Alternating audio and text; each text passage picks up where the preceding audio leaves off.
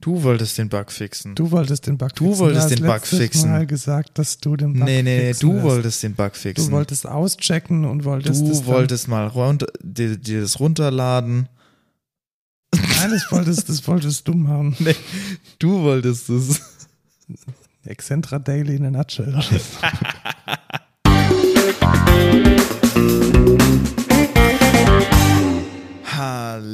willkommen zur 55. Folge Code Culture Podcast. Da habe ich den Markus auch bei Surprise gecatcht. Jetzt habe ich meine Kapitelmarke nicht richtig. So ein, so ein Mist, aber auch. Normalerweise brauche ich immer ewig, ähm, bis ich hier die Anmod mache. Genau, aber wer bin ich überhaupt? Ich bin der Lukas. Und ich bin der Markus und wir arbeiten beide bei Excentra und sind Softwareentwickler. Und was machen wir eigentlich hier jede Woche? Wir machen einen Podcast über Nerdkultur und andere Sachen aus der Tech-Szene. Und genau, das macht uns ganz viel Spaß. Was mir nicht Spaß macht, ist Notion, weil ich merke immer wieder, wie, scheiße Notion eigentlich ist. Nein, Notion ist super. Nee, Notion braucht zehn Jahre zum Laden. Äh, die iPhone-App ist komplett verbuggt. Ich kann manchmal keine Links öffnen. Da ist jetzt hier unten so eine Zeile, in der ich swipen kann, die da einfach mitten im Screen ist. Die App ist einfach scheiße. Notion ist einfach. Ähm, äh, Also ich habe ja meine Shownotes wunderbar im Notion und ich organisiere gerade ein ja, du Festival sitzt auch, du sitzt auch vom, vom Fernseher, wollte ich sagen, vom Bildschirm. Ja, was hält dich denn davon ab, auch äh, vor einem äh, großen Bildschirm zu sitzen? Kein Tisch vor mir? Stimmt, ja, daran könnte es liegen. Ja, richtig. Ich bin nämlich in die Ecke gedrängt, muss hier im letzten Drecksloch hier Du aufnehmen. kannst ja deinen Laptop auf dem Top von deinem Lab äh, abstellen. Ach so, meinen Laptop Ja, auf auf mein Top-Lab. draufstellen, ja. Deswegen heißt Laptop ja auch Laptop. Aber, ach krass, ja. Ja, das war jetzt die Erkenntnis Boah, des Tages. heftig. Oder? Ja, schon. Heftig, das ist so R slash Mind, mind. Shower, Shower Thoughts. Mind blown. Ja. Ja. Äh, wir, wir haben Feedback und Rück, Rück, Rückblick und Feedback. Feedback und Ja, Rückblick. tatsächlich.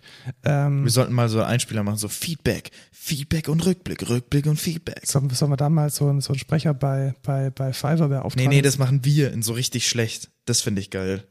Das machen wir so. So- Feedback und Rückblick, Rückblick und Feedback. so komplett übersteuert. Wicke, wicke, wicke. Weißt du, Ja. und dann so, so, so ein richtig peinlicher Einspieler. Ja, der, der dann am Ende nochmal so mit so einem Rauschen ausfadet. ja, genau. ähm, Und genau. dann am Ende hört man nur, ja, das war eine gute Aufnahme. Ähm, äh, digitaler Corona-Test habe ich hier stehen. Hast du schon mal einen Corona-Test gemacht und dann das Resultat direkt in die, in die, in die Kopfpass-App gekriegt? Nope.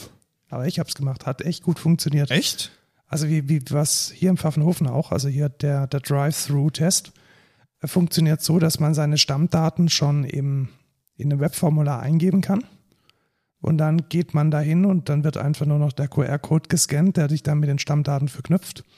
Und dann kriegt man als Ergebnis von der Testung nur einen weiteren Zettel mit einem QR-Code und kann dann diesen QR-Code scannen und er leitet dich dann direkt in die Corona-Warn-App und dort wird dann dein Testergebnis zertifiziert gespeichert. Ja, das ist ja cool. Das Ja. hört sich nach einem guten Prozess an tatsächlich. Hat tatsächlich sehr gut funktioniert, muss ich sagen, wenn sich alle dran gehalten hätten, weil, also ich habe es gesehen, dass vor mir halt welche reinfahren, die dann trotzdem noch auf dem, auf dem Klemmbrett ihre Stammdaten ausgefüllt haben. Und es haben auch einige auf die schriftliche Bestätigung gewartet, also das sind dann nochmal raus. Um dann nochmal 20 Minuten zu warten, bis dann irgendein ausgedruckter Zettel kommt. Kann man auch machen, aber ich glaube, für Leute, die es eilig haben und die diese Digitalisierung leben wollen, hat es ganz gut funktioniert. Ja, cool. Du hast ja auch schon dein digitales Test, äh, nicht Test, dein, dein, dein Impfzertifikat. Genau. Ist das schon geswitcht auf jetzt alles cool? Weil morgen Nee, sind, leider glaub noch ich, nicht. Die, wann, wann sind denn die 14 Tage um? Morgen. Hast du dann über Mitternacht dieses Ding auf und schaust, ob. Ja, nee, ich weiß, ich bin mir auch nicht sicher, wie das System genau funktioniert. Äh, ob der jetzt direkt morgen switcht oder ob äh, bei der Eintragung dann einfach quasi nach 14 Tagen äh, oder wie auch immer das funktioniert, weil hier steht halt immer noch unvollständig eins von zwei Impfungen. Und Ach so, du meinst, dass die noch. Ähm, ah, das ist eine Ich- gute Frage. ich bin mir Wo halt nicht sicher. Du, wo kriegst du denn jetzt überhaupt die Information her, dass du die zweite Impfung bekommen hast? Ja, eben, eigentlich müsste die ja schon eingetragen sein. Ja, korrekt. Ähm, und dann müsste ja da drin stehen, zwei von zwei Impfungen, nur noch nicht. Hast du keinen äh, QR-Code gekriegt bei deiner Das ist zweiten? der. Das, ist, ist der. Das ist der, den ich eingescannt habe. Und da steht eine Impfung von zwei äh, am 18.05. Und das ist ja meine, meine allererste Impfung gewesen. Ja, okay, dann ist da irgendwas, irgendwas faul und vielleicht musst du dann doch nochmal den Gang zur Apotheke machen. Ja, wehe, weil dann äh, beschwere ich mich hier im Podcast. Ja, dann aber auch mit Recht. Ja, mit Recht, aber sowas von. Die Corona-Warn-App, die kann jetzt auch die genesenen Zertifikate und was ich besonders spannend fand, man kann jetzt für Familienmitglieder die Zertifikate auch hinterlegen. Also sie ist sozusagen multimandanten, mandantenfähig geworden. Fand ich eine coole Sache. Ja, das ist die Kopfpass-App auch. Ja, genau. Deswegen kann man jetzt für die Oma und für den Opa, die vielleicht keine, ähm, kein, kein Smartphone haben, kann man jetzt die Zertifikate auch mitführen. Fand ich eigentlich ganz, ganz spannend. Was man immer noch nicht machen kann, ist die Zertifikate halt teilen in andere Apps. Das finde ich ein bisschen schade. Aber vielleicht kommt es ja noch. Genau. Dann kommen wir zu den News. Dieses Mal hat es geklappt mit der Kapitelmarke. Hast du dir Quarkus 2.0 mal angeschaut? Noch nicht, aber Das das, hört sich ja vielversprechend an. Ja, ich weiß ja nicht. Ich weiß ja Warum? nicht. Ähm, Oh, Cube Native. ja, was heißt, Geil. Nein, es ist einfach nur, es ist einfach nur, ich, ich traue mich kaum es zu sagen, es ist ein bisschen Buzzword-Bingo. Also ich sehe jetzt nicht, welche, welche Breaking Changes da jetzt gekommen sind, weil sich Quarkus ja auch ganz stark von den Extensions unterscheidet. Also letzten Endes ist ja, sind ja die ganzen Extensions, die dazukommen, sind ja letzten Endes das, was Quarkus in seiner Gesamtheit ausmacht. Und ich habe jetzt nicht die wirklich großen Erneuerungen gesehen, muss ich ganz ehrlich sagen. Also das Einzige, was, was ein bisschen neu ist, dass eben Microprofile in der Version 4 unterstützt wird, was ganz gut ist. Da hat sich ein bisschen was getan im Bereich JWT und ein bisschen was getan im Bereich ähm, äh, Open Tracing. Also da ist man jetzt nicht mehr so verhaftet in diesem, in dieser, in dieser Jägerwelt, sondern man geht da ein bisschen weiter. Ansonsten hat sich da, glaube ich, nicht so mega viel getan. Es Aber ist jetzt Cube Native. was heißt denn Cube Native zum Geier? Ja, das weiß ich auch nicht. Easily deployed and maintained on Kubernetes. Das waren sie vorher nicht, oder? Ja, verstehe ich auch nicht. Konnte man nicht in den Docker-Container Aber man kann jetzt kein oder? Java 8 mehr mit äh, Quarkus benutzen. Genau, also das geht nicht. Das finde ich gut, alte Zöpfe abschneiden. Das heißt, man muss es jetzt mit äh, Java 11 kompilieren, was eigentlich schon, schon immer ganz gut auch so funktioniert hat. Genau. Ist jetzt eigentlich auch kein äh, großes, kein großer Unterschied. Gut, ähm, ich freue mich. Ich werde jetzt mal unsere Servicechen äh, eins nach dem anderen updaten. Und es gibt einen schönen Migration Guide und so wie es ausschaut, muss man eigentlich nichts anderes machen, als die Versionen der POM hochzählen, wäre jetzt gedacht. Und dann läuft eigentlich alles. Äh, falls was nicht läuft, gibt es einen Migration Guide. Ja, aber der Migration Guide bezieht sich eigentlich nur auf Abhängigkeiten wie zum Beispiel Small Right JWT. Da haben sich halt ein paar Annotations geändert oder äh, Values. Ähm, Pakete haben sich geändert. Echt? tatsächlich. Ach so, Ja. okay. Und ähm, vor allem, was sich auch geändert hat, das ist vielleicht ein bisschen Breaking, nämlich die Konfigurationskonstanten. Ähm, also die, die Keys für die Konfiguration, die haben sich teilweise verändert, weil man halt die Konfiguration ähm, vereinheitlichen will. Das ist übrigens ein ganz großer, ein ganz großes, ähm, ein ganz großer ähm, Ja. Facilitator, wie sagt man auf Deutsch, ein ganz großer, ähm, ein ganz großer Grund für, für, für Fehler tatsächlich, weil das ist mir schon oft passiert, da verändert sich ein Konfigurationswert und du hast den nur in Production gesetzt, weil du ihn in Development nicht brauchst. Und dann hat sich der geändert. Du hast es in deinen Testen nicht gecheckt, weil es in der IDE läuft wie ein Schnitzel. Und dann deployst du dieses Ding und der Wert ist nicht mehr da.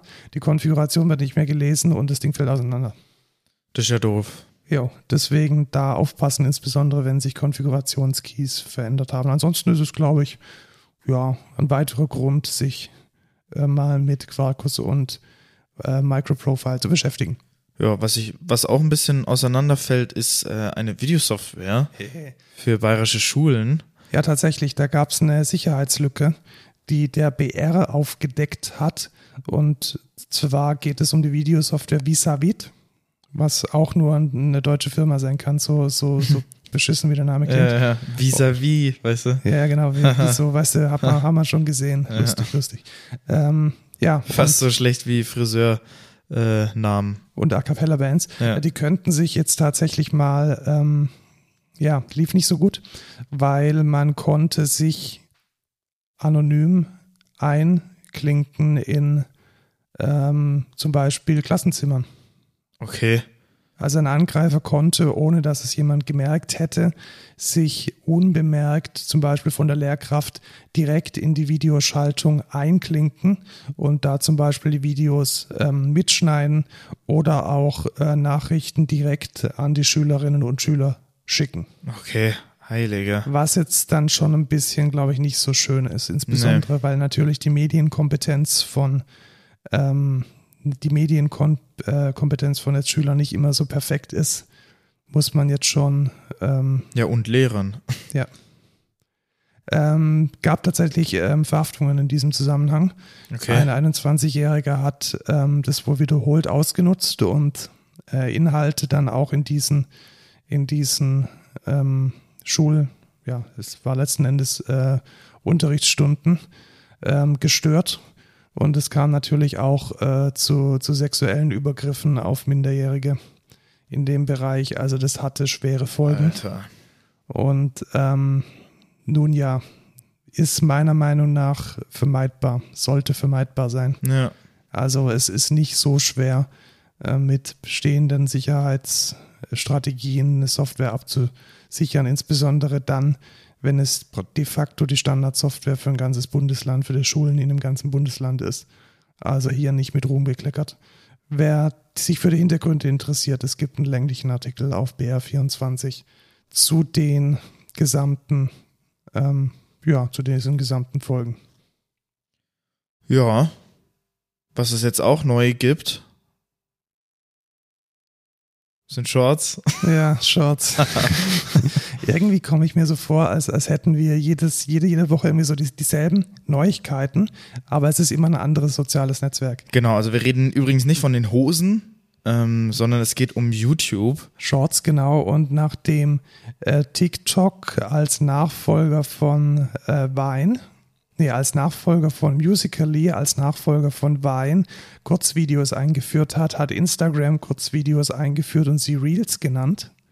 Und rate mal, wer jetzt nachdem Twitter auch Kurzvideos eingeführt ja, hat. Ja, aber das ist schon, das ist schon ewig so. Diese Beta von diesen Shorts, also ich sehe die schon seit fast einem Jahr oder so. Also die sind jetzt auf der, also von wo reden wir überhaupt? Wir reden von YouTube. Genau, also, das habe ich ja gerade eben schon genau, gesagt. Genau, das letzte große soziale Netzwerk im Bunde hat es jetzt auch gecheckt, dass man mit Kurzvideos irgendwie Geld machen kann und die sind jetzt offiziell in Deutschland gestartet. Ja, also keine Big News. Ich, ich sehe die Beta wirklich schon seit ewigen Monaten. Nutzt du sie? Also ist das ein nee. Ding? Nutzen es die Influencer? Also wenn man jetzt im Influencer Ja, es gibt folgt? schon, also die, die, die, also wenn ich mal auf ein Video klicke, dann haben die schon richtig viele Views diese Shorts. Die werden wahrscheinlich auch ordentlich gepusht, weil ja. ich glaube nicht, dass sie das jetzt starten. Ja, die stehen dann halt einfach immer in deinem Feed mit drin, irgendwo. Ist es halt auch mega nervig, aber ja, keine Ahnung. Gut, ja, also wir haben jetzt Shorts, freuen wir uns. Äh, auch freuen tun wir uns über Apple Pay bei der Sparkasse. Juhu. Ähm, jetzt müssen wir nochmal Apple Pay von ähm, dem Bezahlen mit dem iPhone abgrenzen, weil letzteres geht ja schon länger mit der Sparkasse. Mhm. Also man kann ja schon länger seine Sparkasse Girocard in seine Wallet packen und dann damit am Kassenterminal bezahlen. Das geht nur mit der Sparkasse? Nein, das geht natürlich mit jeder Kreditkarte, aber die Sparkasse war eine der ersten deutschen Banken, der ersten großen deutschen Banken. Ah, nee, die das du hast gerade Kreditkarte gesagt. Ja. Girocard oder? Beides geht tatsächlich. Kreditkarte ah, okay. und Girocard. Ja, also das ist ja ein wichtiger, also eine Kreditkarte kannst du ja immer da reintun. Genau, aber jetzt kannst du auch, also schon vor längerer Zeit kann man jetzt auch die Girokarte reinpacken. Genau. Was jetzt allerdings die neue News ist, es gibt ja Apple Pay, mit dem man online bezahlen kann.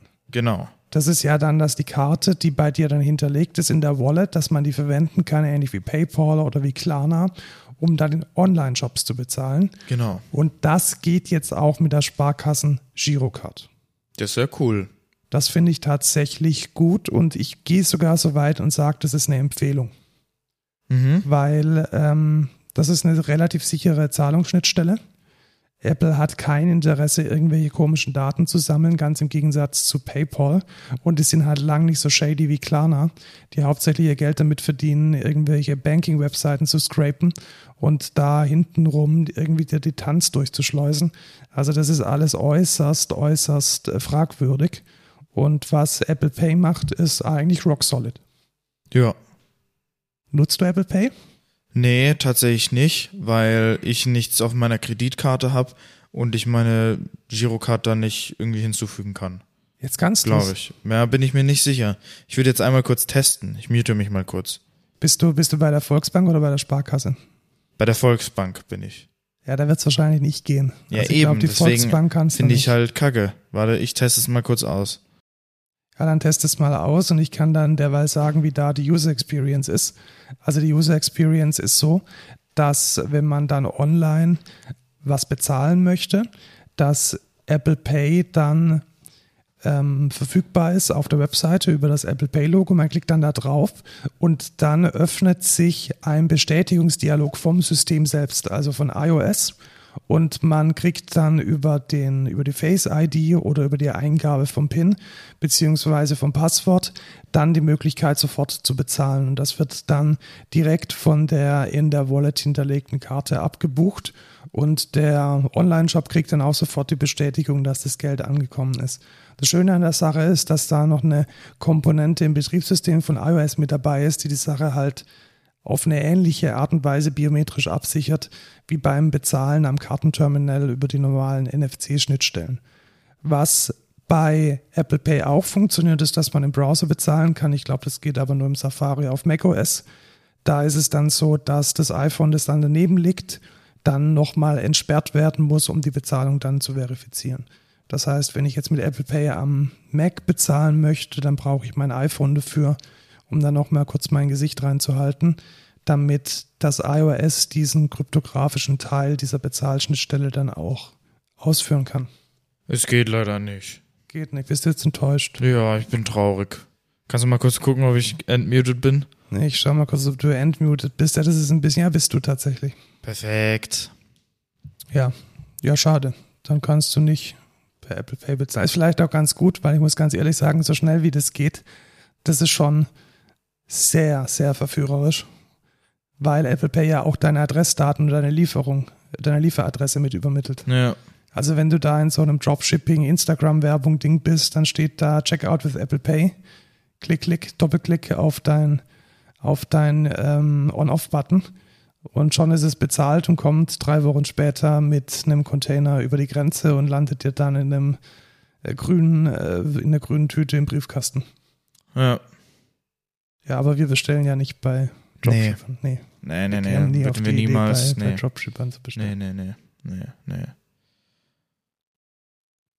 Das ist auch ähm, eine gewisse Art, was du jetzt beschrieben hast. Ähm, könnte man ja Boah, auch. das ist eine, eine richtig gute Überleitung. Ja, genau. Wir wollen nämlich heute reden über gute User Stories. Genau, und das, was der Markus ja beschrieben hat, ist ja vielleicht auch eine User Story. Ja, Ja? tatsächlich. Also, Ja. was, was ist denn eine User Story? Also, ist das eine, eine Geschichte, eine Kurzgeschichte? Kann man das essen? Ja, Dann sag mal, kann man das essen? ich glaube nicht, nee. Okay. Was, was, was macht man denn mit einer User Story? Was bringt das? Was also, ist ich mache mit einer User Story wenig. Ich glaube, du machst eher was mit einer User Story. Also, du kriegst die und dann Ignoriere ich sie und entwickle einfach was ganz anderes. genau, entwickelst einfach was ganz anderes, bis es dann bei der Feature-Demo knallt. Das ist so der, Genau. der, der Standard, das Standardvorgehen. Nee, also eine User Story ist letzten Endes ein Artefakt aus der Softwareentwicklung und dem Produktmanagement. Und da geht es darum, dass man eine Anforderung auf eine ganz spezifische Art und Weise ähm, Festlegt. festlegt. Genau. Was ist denn eine Anforderung? Also eine Anforderung ist ganz grundsätzlich erstmal etwas, was man definiert und welches beschreibt, wie eine Software funktionieren soll oder funktioniert. Also ein Beispiel, ähm, einen Computer sollte man an- und ausschalten können. Deswegen ist das An- und Ausschalten eine Anforderung. Wenn ich jetzt ganz klassisch eine Anforderung definieren würde, dann würde ich sagen, den Computer sollte man an- und ausschalten können. So, das wäre jetzt eine Anforderung. Ist das jetzt schon eine User Story? Nee. Nee, ist es nicht. Weil eine User Story eine ganz besondere Form haben soll. Und diese besondere Form, die soll angeblich, nach den Leuten, die das so erfunden haben, ganz besonders gut geeignet sein, damit Softwareentwickler damit umgehen können. Und jetzt ähm, schauen wir mal, wie so eine User Story ähm, geschrieben werden soll. Genau. Also, eines der ersten Eigenschaften einer User Story ist, dass sie aus der Perspektive eines Endbenutzers in der ersten Person geschrieben werden. Ja, zum Beispiel, ich mache etwas. Genau, ich mache den Computer an. Genau, ich logge mich ein. Genau. Und man möchte da in dieser User Story auch immer sagen, welche Rolle ich habe. Das ich als das Herrscher von Deutschland. Nee, warte. Vielleicht nehmen wir mal ein besseres, ein besseres äh, Beispiel, zum Beispiel die, das Kaufen von einem Item in einem Online-Shop. Das hat jeder schon mal gemacht. Ich als Kunde? Du als Kunde, genau. Also ich als Kunde. Logge mich ein. Loggst dich ein und dann ist die nächste Frage, wie du das machst. Das heißt, die nächste Gut. Frage ist noch, wie du das machst. Genau, ich logge mich ein, indem ich auf das Person-Icon in der oberen Leiste drücke. Ja, sehr gut. Also dann haben wir den Satz jetzt schon. Ich logge mich ein, indem ich auf das Personen-Icon in der Header-Leiste klicke.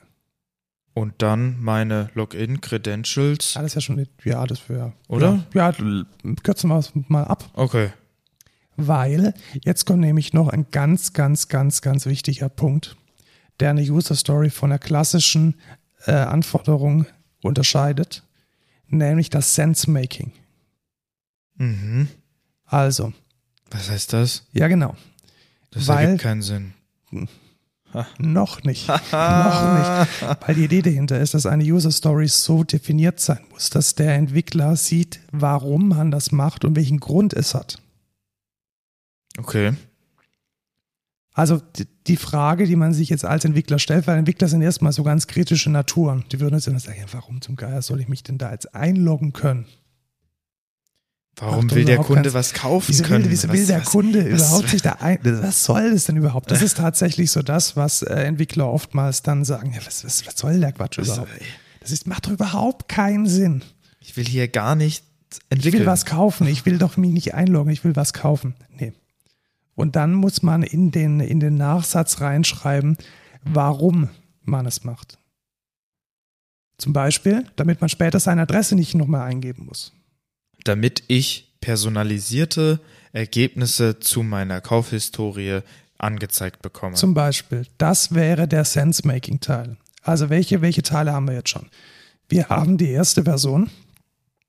Als Kunde logge ich mich in dem System ein, indem ich auf das Personen-Icon in der Header-Leiste klicke, um benutzerspezifische Vorschläge, Kaufvorschläge zu bekommen. Das wäre jetzt eine gute User Story. Ja, sehe ich auch so. Und die habe ich nämlich gemacht. Die ist super. Ja. Aber das ist ja jetzt noch nicht die ganze Geschichte. Ist das die ganze Geschichte oder nicht? Das ist die Frage. Je nachdem, wie man den Scope definiert. Ganz genau. Ich würde jetzt mal behaupten, und das ist die, ähm, die Idee dahinter, dass man, dass das jetzt erstmal eine tatsächlich abgeschlossene User Story ist. Und dass man dann mehrere User Stories zu einer übergeordneten Entität zusammenfassen kann, nämlich einem Epic. Epic. Genau. Also, ist nochmal zusammengefasst. Wir haben jetzt gelernt, wie so eine User Story im besten Fall ausschaut.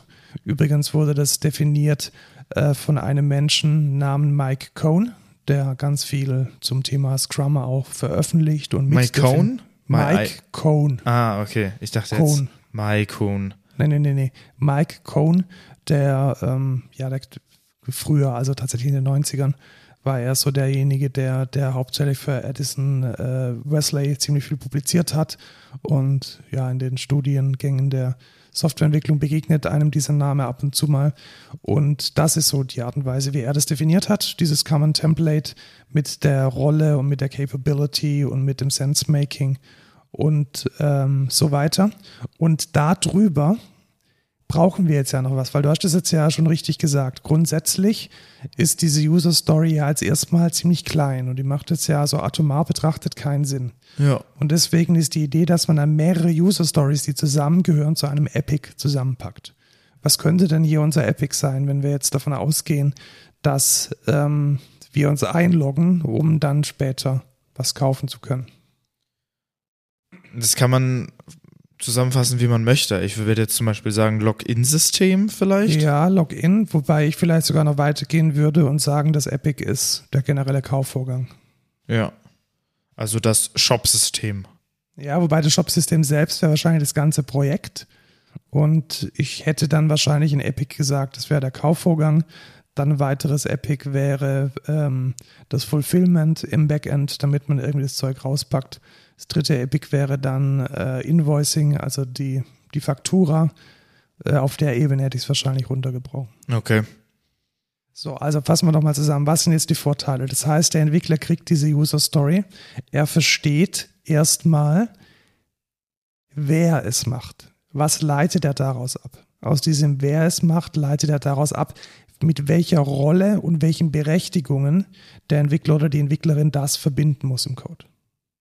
Das heißt, er weiß, das ist der Kunde, das ist dann die Session, in dem der Kunde interagiert. Dann weiß er über die Capability, also dieses Klicken in der Header-Bar, weiß er, was dann die tatsächlich zu implementierende Funktion ist. Also die funktionale Anforderung. Die wird dann aus diesem zweiten Teil, so ich klicke in diese Header-Bar und dann kann ich mich einloggen, wird daraus ersichtlich. Mhm. Und dann sind Entwickler jetzt mal kritische Menschen und diese kritischen Menschen, die wollen wissen, warum. Und dieses Warum wird dann im Bestfall in diesem Nachsatz so that um, in order to definiert, sodass man weiß, warum das gemacht wird. Okay. Ich möchte jetzt, bevor wir jetzt weitergehen, äh, wie wir das ähm, verifizieren können, nochmal zwei andere, ähm, zwei andere Templates vorstellen. Manche sagen, es ist ganz wichtig, dass man den Business Value nach vorne stellt, weil Entwickler dazu neigen, den Business Value nicht zu sehen. Das heißt, man packt dann den Benefit nach vorne. Und dann beginnen die meistens mit in order to. Also da würde ich dann mm. tatsächlich sagen, um Zeit zu sparen, später bei der Adresseingabe, möchte ich als Kunde mich einloggen. Das ist auch schlau, tatsächlich. Warum? Weil ganz viele Entwickler ähm, checken das mit dem Business Value nicht so. Beziehungsweise, das ist vielleicht gar nicht bösartig gemeint, aber meistens ist man mit, mit so vielen anderen Problemen beschäftigt, dass man dieses Problem gekonnt irgendwie so ein bisschen an den Rand schiebt. Und dadurch wird der, der Business Value in den Vordergrund gestellt.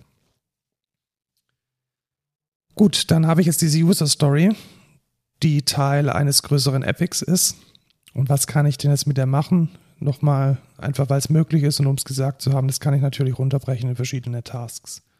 Also wenn ich jetzt in der Lage sein muss, ähm, mich da einzuloggen und da muss es dann irgendwie ein Design dafür geben und es muss irgendwie die Passworteingabe und die Überprüfung vom Passwort geben und vielleicht dann noch äh, ein Login-System, vielleicht mit OAuth 2, mit, mit OpenID, weiß der Henker, was da dahinter steckt. Das kann man dann alles in Tasks runterbrechen. Das ist also nicht notwendig, die ähm, die User Story ähm, an sich komplett self-contained zu machen, von einer, aus einer technischen Sicht. Die technischen Tasks kann man dann drunter hängen. Aber das Geile ist dann daran, ähm, wenn man alle Tasks von einer User Story fertig hat, hat man auf jeden Fall ein Business Value geschaffen. Ja, genau. Das ist, das ist cool. Das ist eine sehr gute, eine gute Sicht, weil wenn du dann siehst, alle Tasks dieser User Story sind erledigt, dann müsstest du ja eigentlich diesen Benefit, der in dieser User Story definiert ist, den hast du ja dann geborgen. Genau. Und das ist ja, das ist ja voll geil, um einfach so on track zu sein. So, wo bin ich? Wie sieht's aus? Was brauche ich noch? Das ist halt, das finde ich vor allem ist der große Vorteil an so einer Strukturierung. Genau, weil der Product Manager oder der Product Owner kann jetzt halt reingehen und sieht, okay, um diesen Benefit zu haben, fehlen mir jetzt noch zwei Tasks. Und er kann dann auch sagen, weil geschätzt wird die Komplexität nämlich auf der User Story, nicht auf den Task. Das machen auch viele falsch. Also nach einem Scrum wird die Komplexität auf der User Story geschätzt.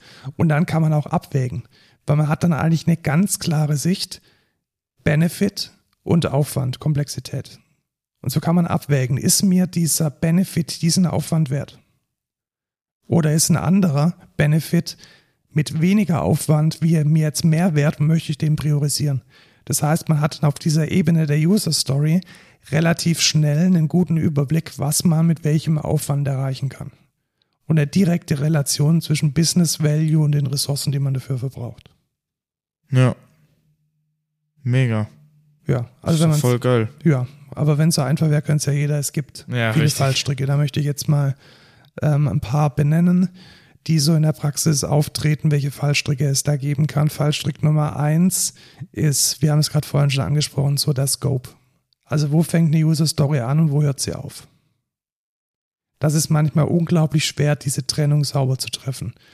Und eine gute User Story hat deswegen immer schon ein bisschen den, die Implementierung nicht im Hinterkopf, aber zumindest, also die Implementierung nicht komplett irgendwie vor Augen, aber zumindest im Hinterkopf. Das heißt, man weiß, welche Dinge muss man da vielleicht anfassen, was gehört wie zusammen, damit man da den Schnitt nicht irgendwie aus Versehen quer durch die ganze Softwarelandschaft legt. Das hilft, viele Probleme zu vermeiden. Problem Nummer zwei sind implizite Dinge. Zum Beispiel, wenn ich jetzt, wenn wir jetzt bei dieser User Story bleiben, haben wir da, da definiert, dass die, dass die Header-Zeile gut aussehen soll? Nee. Haben wir nicht. Also wie die aussieht, ist überhaupt nicht definiert.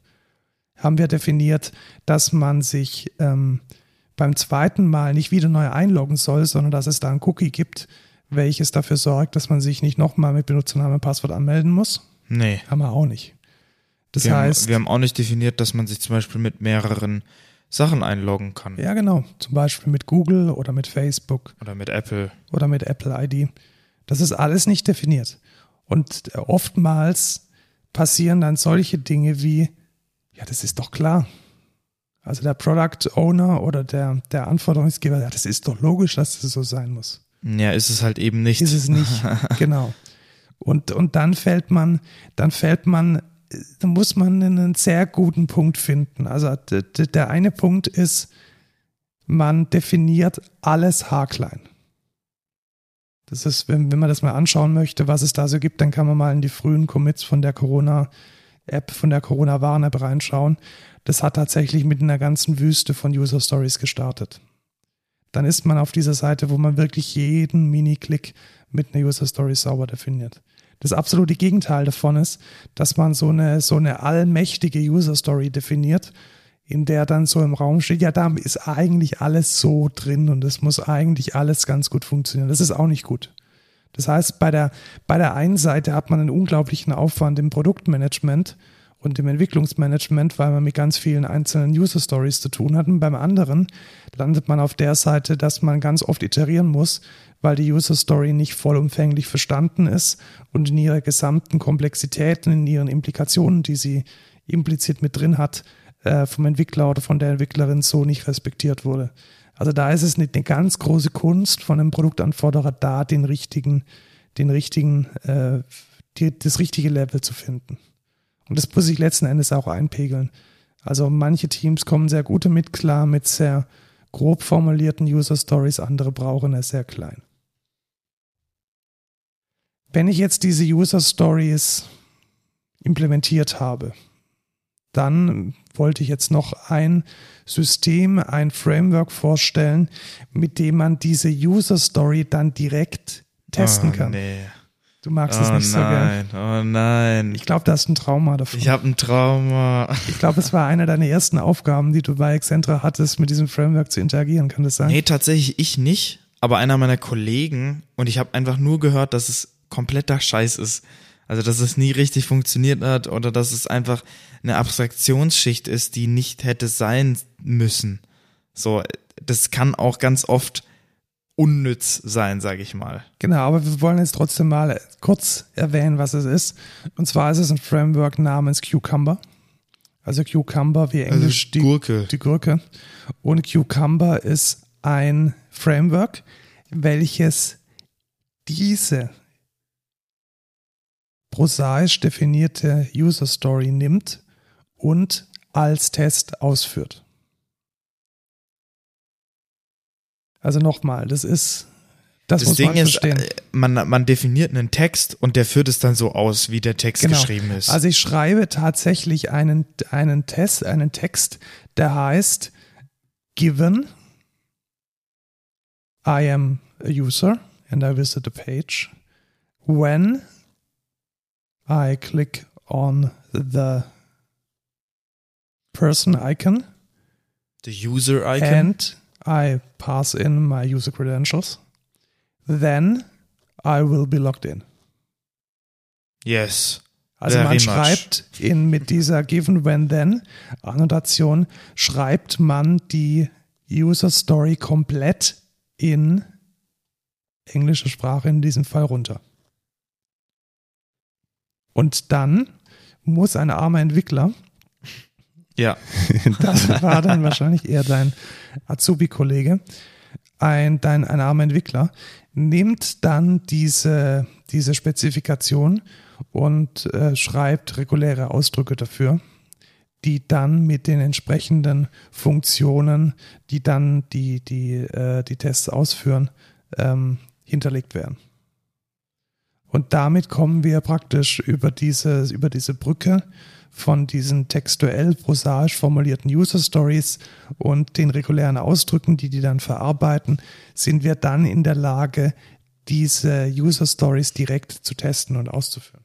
Mhm, das ist, in Theory ist es ein richtig geiler Vorteil, weil man die ganze Zeit die User Story vor Augen hat und der Code geht erst, wenn, wenn dann die User Story quasi das Cucumber erfüllt wurde und so.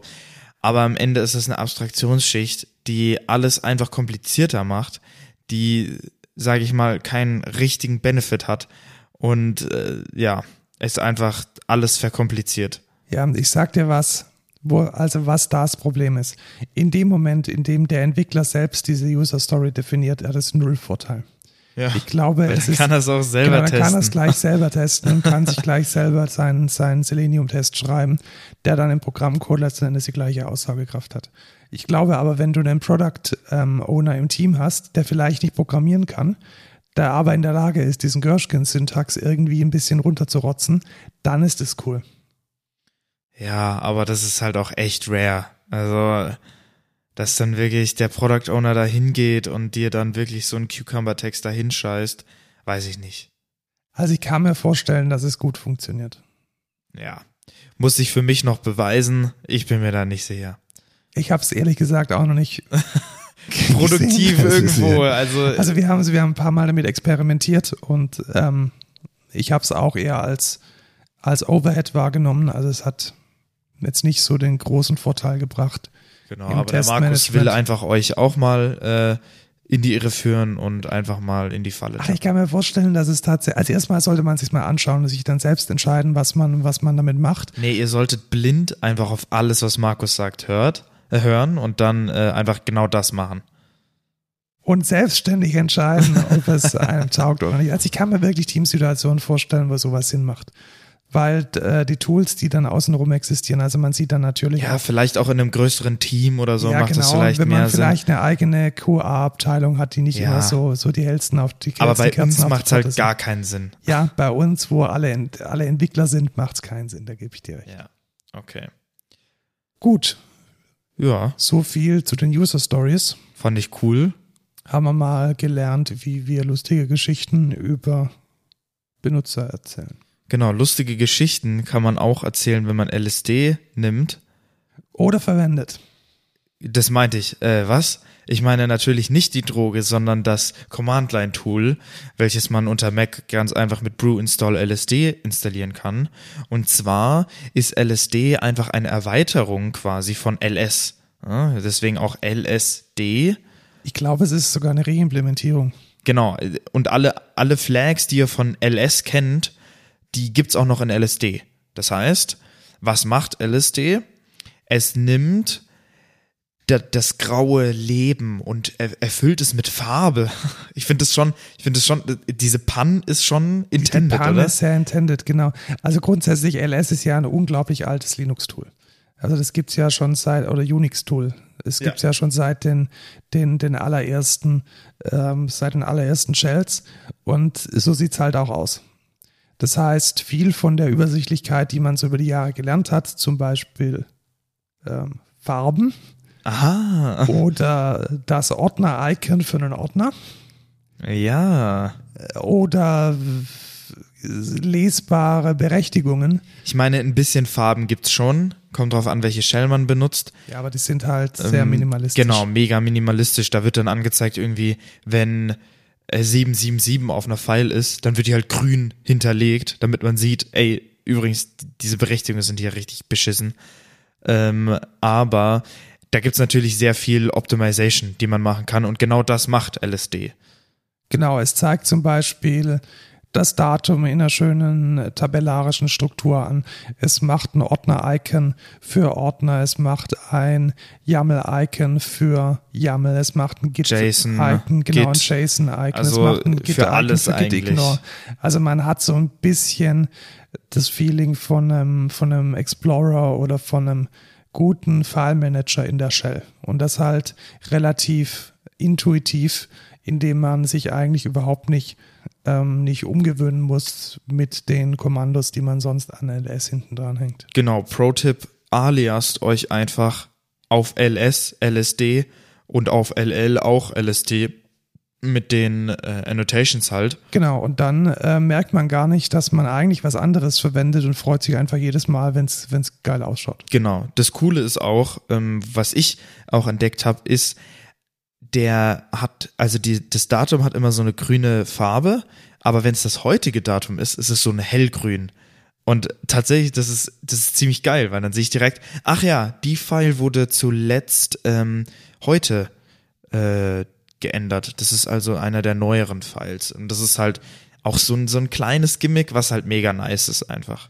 Genau, was es auch macht, also wenn ihr ein normales LS gewohnt seid, da werden die äh, Einheiten der Dateigröße gemischt dargestellt.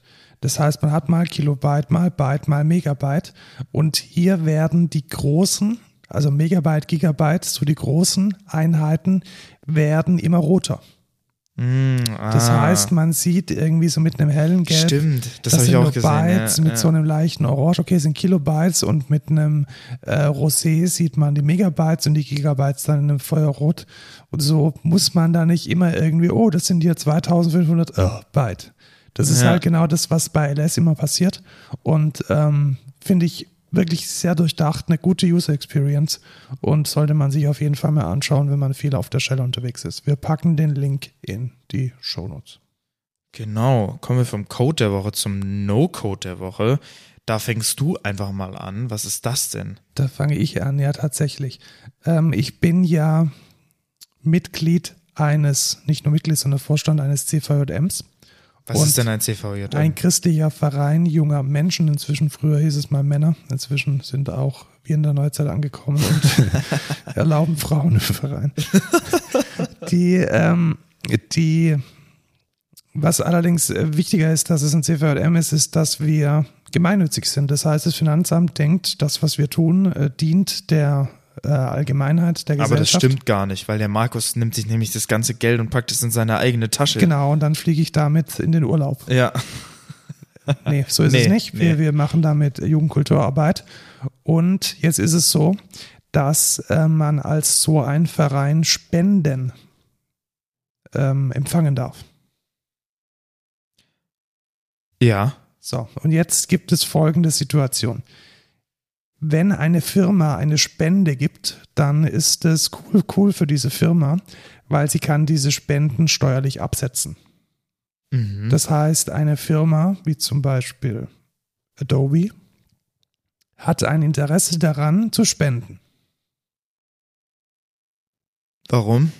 weil sie dann, wenn sie dir zum Beispiel eine, wenn sie dir zum Beispiel 60 Euro geben, dann können sie die 60 Euro komplett von ihrem Gewinn abziehen.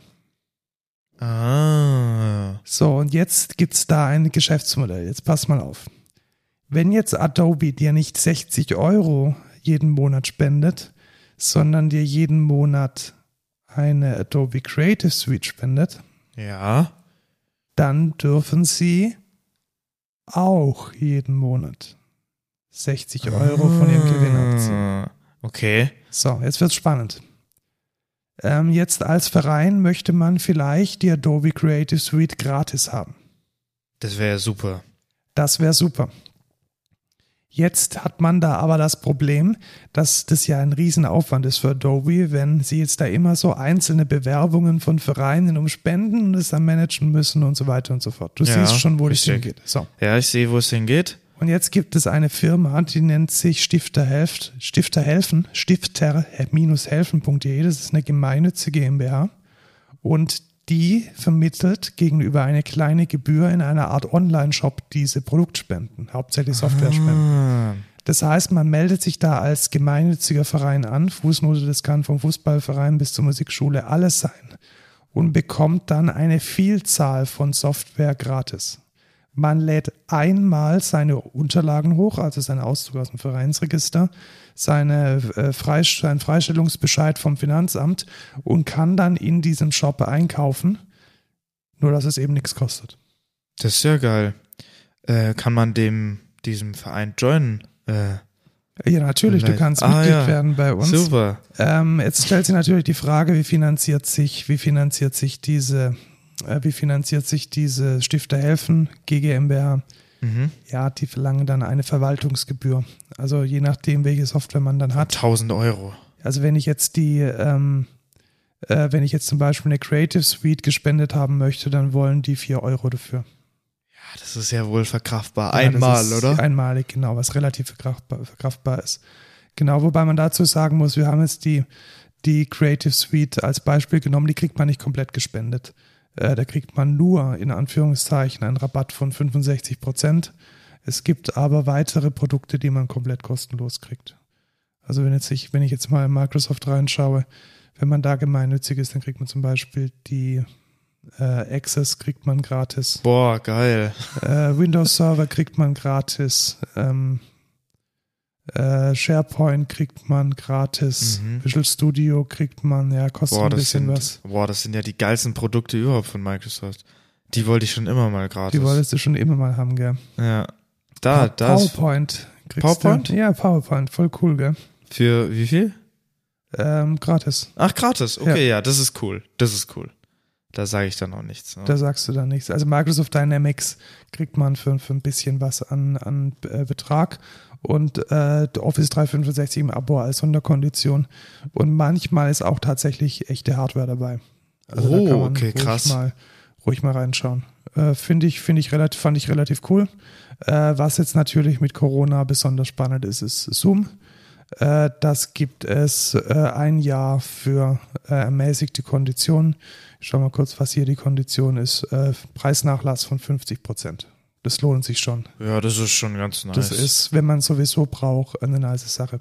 Also wenn ihr Mitglied eines Vereins seid oder vielleicht da sogar im Vorstand oder im äh, Vorsitzender seid, dann schaut euch mal stifter-helfen.de an für unkomplizierte IT-Spenden, wie man dann seinen Verein auch in Zeiten von der Digitalisierung mit guter Software voranbringt. Und wenn ihr in keinem Verein seid, Dann müsst ihr Netflix suchten. dann könnt ihr Netflix suchten, so wie ich. Äh, und zwar, ich habe nämlich gestern angefangen, äh, Lupin, ich glaube, so spricht man es aus. Ja, so spricht man es aus. Ähm, und zwar sehr coole Serie über so so einen Meisterdieb quasi mäßig. Äh, es ist sehr, sehr geil. Es ist sehr cool äh, gemacht einfach. Ich finde die Cinematography cool. Und ähm, ja, die Story ist auch eigentlich sehr nice. Äh, Ich bin jetzt noch nicht fertig mit der ersten Staffel, habe aber von meiner Mutter schon äh, sehr Gutes äh, über diese Serie gehört. Deswegen ist es eigentlich ein Must-Watch. Wenn meine Mom das gut findet, dann findet ihr das auch gut. Ja? Das ist die beste Empfehlung überhaupt. Ja. Genau. Grüße an meine Mom, die den Podcast nicht hört. Ähm, genau. Ich glaube, es gibt schon zwei Staffeln, kann das sein? Ja, genau. Es gibt zwei Staffeln derzeit auf Netflix. Ähm, ist eine Netflix Ori Original Serie. Ähm, sehr gut. Schauspieler sind auch gut. Äh, was man vielleicht noch dazu sagen, falls man am Titel nicht gehört hat, ist eine französische Serie. Ähm, ist in Frankreich gemacht. Und am besten guckt man es natürlich in Originalvertonung mit deutschen Untertiteln oder in englischen, je nachdem, wie man möchte. Ähm, so mache ich zumindest, weil ich gucke immer alles in Originalton äh, mit Untertiteln. Und ja, ist eigentlich sehr, sehr geil. Ja, schön. Dann ähm, Empfehlung für eine Serie. Und damit sind wir auch heute schon am Ende der Folge angekommen. Eine heute kurze mal Folge, unter einer unter Stunde. einer Das ist ja Stunde, wirklich unglaublich. unglaublich. Das kommt selten vor. ja. Ähm, wenn ihr wollt, könnt ihr uns schreiben auf Twitter at codeculturepod, codeculture.excentra.de via E-Mail. Wir sind aber irgendwo auf Instagram ähm, unterwegs, ab und zu mal unter dem Excentra-Handle. Wir können eine, einen virtuellen Kaffee gespendet bekommen auf buymeacoffee.com slash codeculture. Wir suchen nach wie vor DevOps und so langsam auch wieder unser Team wächst. Entwickler. Also ich kann durchaus sagen, Gute Entwickler. wenn ihr ein guter Entwickler, eine gute Entwicklerin seid und bei uns arbeiten wollt, dann ist jetzt wieder ein guter Zeitpunkt, sich zu bewerben. Die Projektsituation wird besser und zieht an. Dann ähm, schickt doch eure Bewerbung an karriere.excentra.de, karriere.excentra.de, liefert euch nochmal ein bisschen Informationen, was wir genau suchen. In diesem Sinne, tschüss Lukas. Ciao, Markus.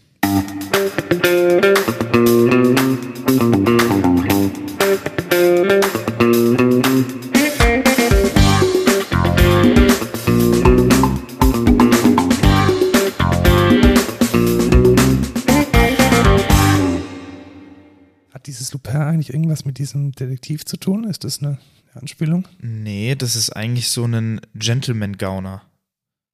Meister, die, Ara- doch, nee, ich meinte nicht Arsène, Lupin. Arsène Lupin ist eine Ja. Romanfigur ja doch von, von Genau. Leblon.